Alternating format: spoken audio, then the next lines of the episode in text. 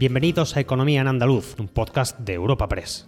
En este espacio repasamos cada semana las principales noticias económicas de nuestra comunidad. Estos son los temas que han marcado la información económica de Andalucía esta semana.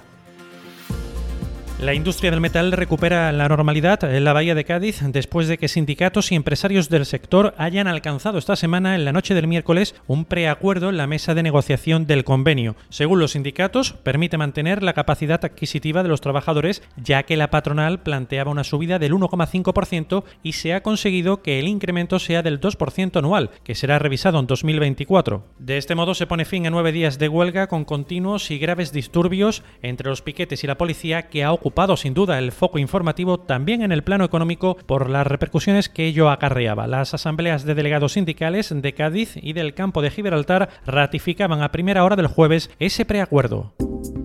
Espacio patrocinado por la Asociación de Trabajadores Autónomos ATA.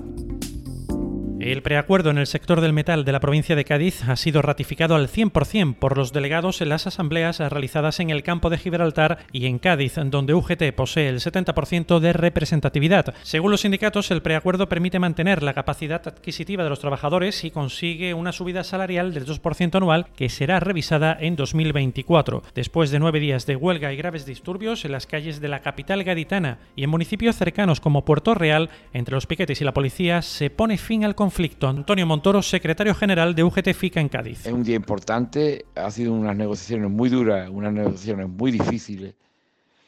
Y, pero bueno, al final yo creo que todos hemos salido satisfechos de esta negociación, cada uno a su manera.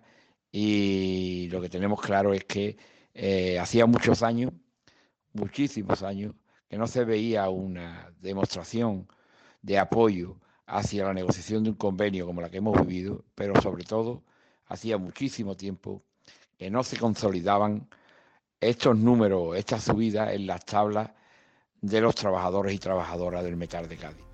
La patronal reconoce que estas jornadas de protestas ha ocasionado para las empresas una pérdida importante de recursos económicos y de imagen. No obstante, se muestra satisfecha por el preacuerdo alcanzado gracias a que todos han cedido y porque será, dice, un punto de partida para seguir progresando. José Muñoz, secretario general de FENCA. Entendemos que todas las partes hemos cedido, todas las partes hemos sido generosas y al final en el punto que nos hemos encontrado es el punto en el que partiremos para intentar seguir progresando en nuestro sector. Además de lo que se ha vivido, nuestras empresas han perdido por hora una cantidad ingente de recursos y de reputación. Créeme que nosotros éramos los más eh, interesados en que esto se acortara.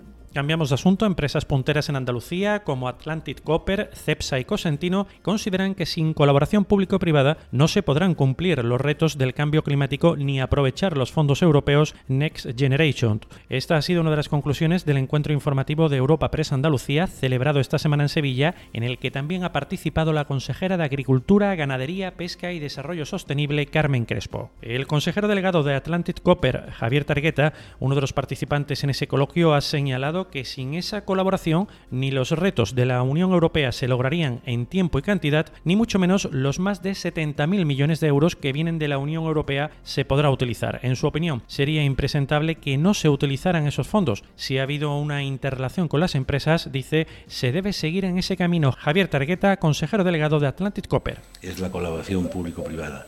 Sin ella, ni los retos que se ha planteado Europa o el mundo eh, se pueden lograr, eh, ni en tiempo ni en cantidad, ni mucho menos se podrán utilizar los 70.000 millones que vienen de Europa, que representan tanto dinero como el que España recibió de Europa desde que pertenecemos a la Unión Europea.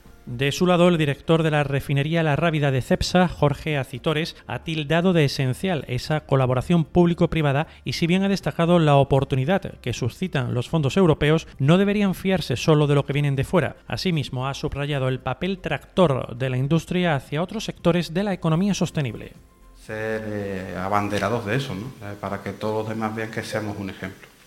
Y en eso yo creo que es importante, o sea, la industria tiene un, papel también tractor hacia los otros sectores, también en, la cualificación de empleo, somos empresas que damos un empleo de muy alta calidad, mucha estabilidad y que sobre todo crean cultura Hablamos ahora de otro importante encuentro celebrado en Andalucía esta semana organizado por la COE en colaboración con la patronal andaluza y centrado en el sector del comercio, un sector que ha reivindicado su carácter estratégico como motor de la recuperación económica en España por su peso en el PIB y en el empleo del país y su carácter vertebrador tanto a nivel económico como social. El presidente de la CEA, Javier González de Lara, ha subrayado la importancia del diálogo social, el asociacionismo y el trabajo conjunto, así como de las políticas de estímulo a la economía para respaldar al comercio, que como ha puesto de manifiesto la pandemia, es un sector esencial que cada día afronta incertidumbres. Javier González de Lara, presidente de la CEA. El comercio, a pesar de que muchas voces no siempre digan lo,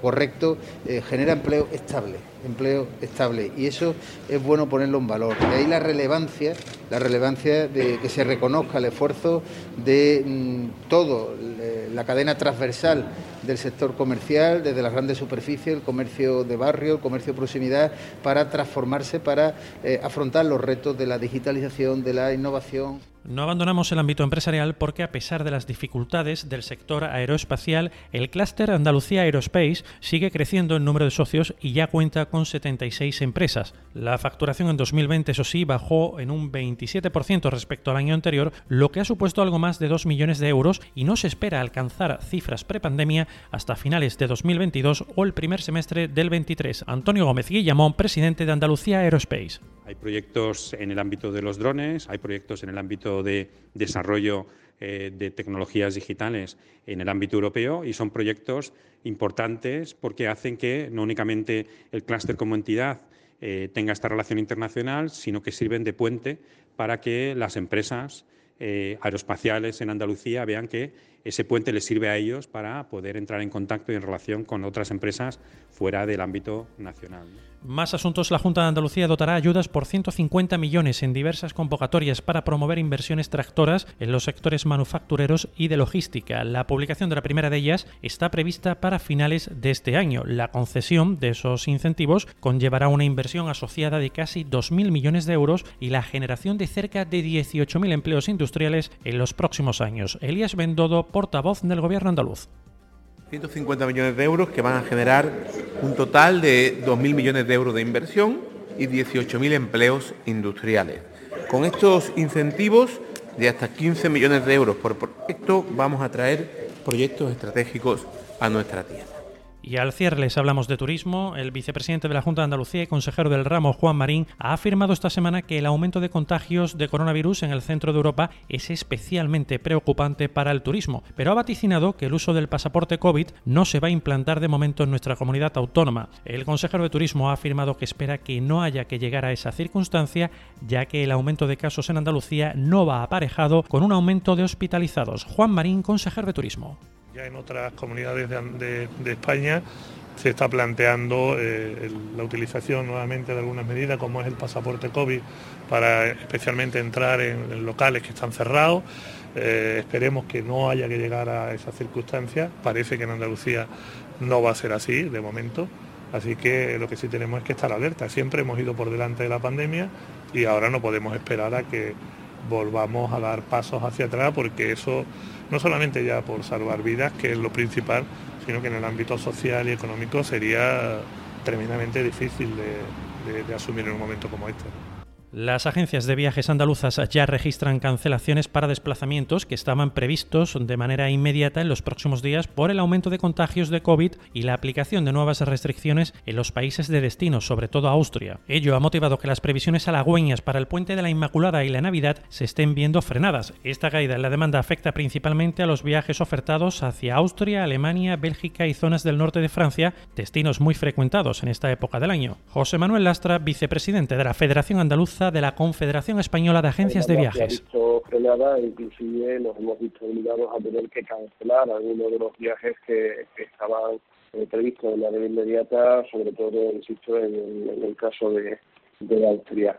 Eh, las expectativas que tenemos es de que pueda revertir la situación e intentar que, bueno, teniendo en cuenta que todavía eh, faltan algo más de dos semanas para el 30 de diciembre y, más de un mes para las navidades, pues que, todo esto vuelva a una razonable normalidad Recuerda que puedes encontrar estas y otras muchas noticias económicas en la sección Andalucía en nuestra web europapress.es. Puedes suscribirte a este programa y al resto de podcast de Europa Press a través de Spotify, Apple Podcast, Evox o Google Podcast.